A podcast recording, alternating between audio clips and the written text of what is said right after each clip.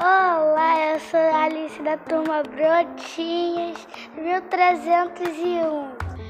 Olá, estou aqui com meus amigos para falar com o Espaço de Ser. Caio, fala pra gente esse projeto. Esse projeto é sobre o sentimento das crianças.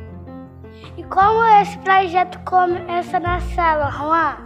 Nós temos um mascote chamado Geraldo, que é muito bonito e amarelo um cachorro. Então, Miguel, nesse projeto também tem histórias? A tia tem um livro do, do, do Geraldo. Ela também deu pra gente um livro e a gente pinta e é, e é colorir. Tem então um cantinho na sala, né, Gabriel do Geraldo?